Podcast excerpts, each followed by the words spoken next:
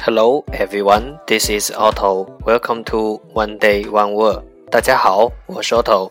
您现在收听的是荔枝 FM 幺四七九八五六，图听每日十五分钟英语之每日一词。欢迎收听，欢迎订阅。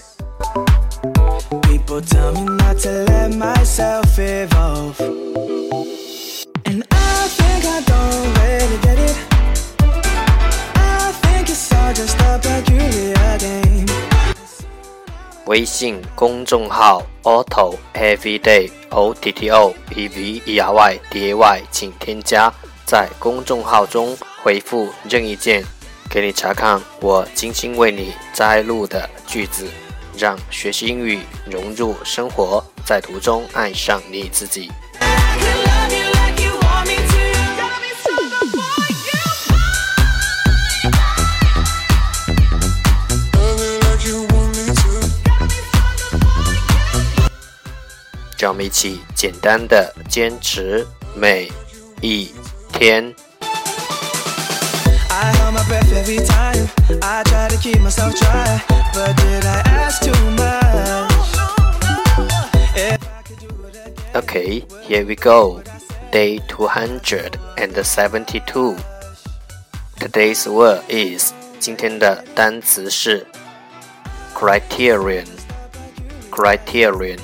C R I T E R I O N criterion 名词标准。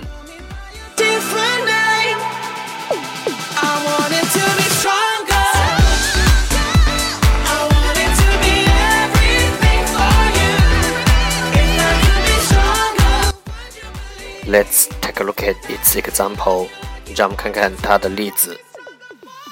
I only have one criterion for my car.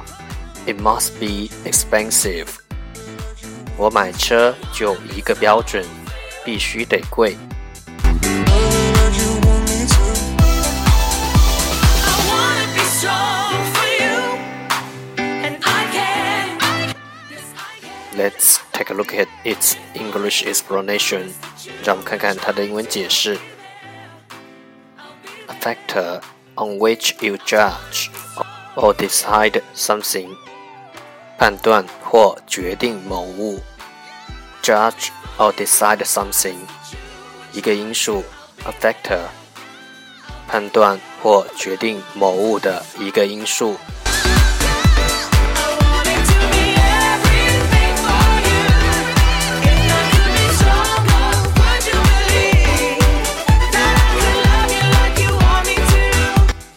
Let's take a look at its example again. 让我们再看看它的例子。I only have one criterion for my car. It must be expensive. 我买车就一个标准，必须得贵。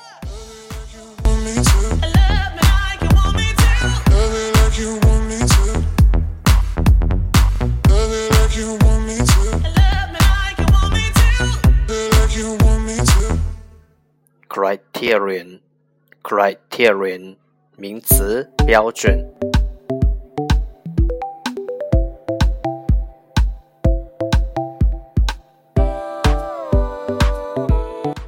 That's all for today. 这就是今天的每日一词，欢迎点赞分享，欢迎用听到的单词或坚持的天数评论，欢迎用荔枝 FM 录节目来投稿，欢迎和我一起用手机学英语，一起进步。See you tomorrow，明天见，拜拜。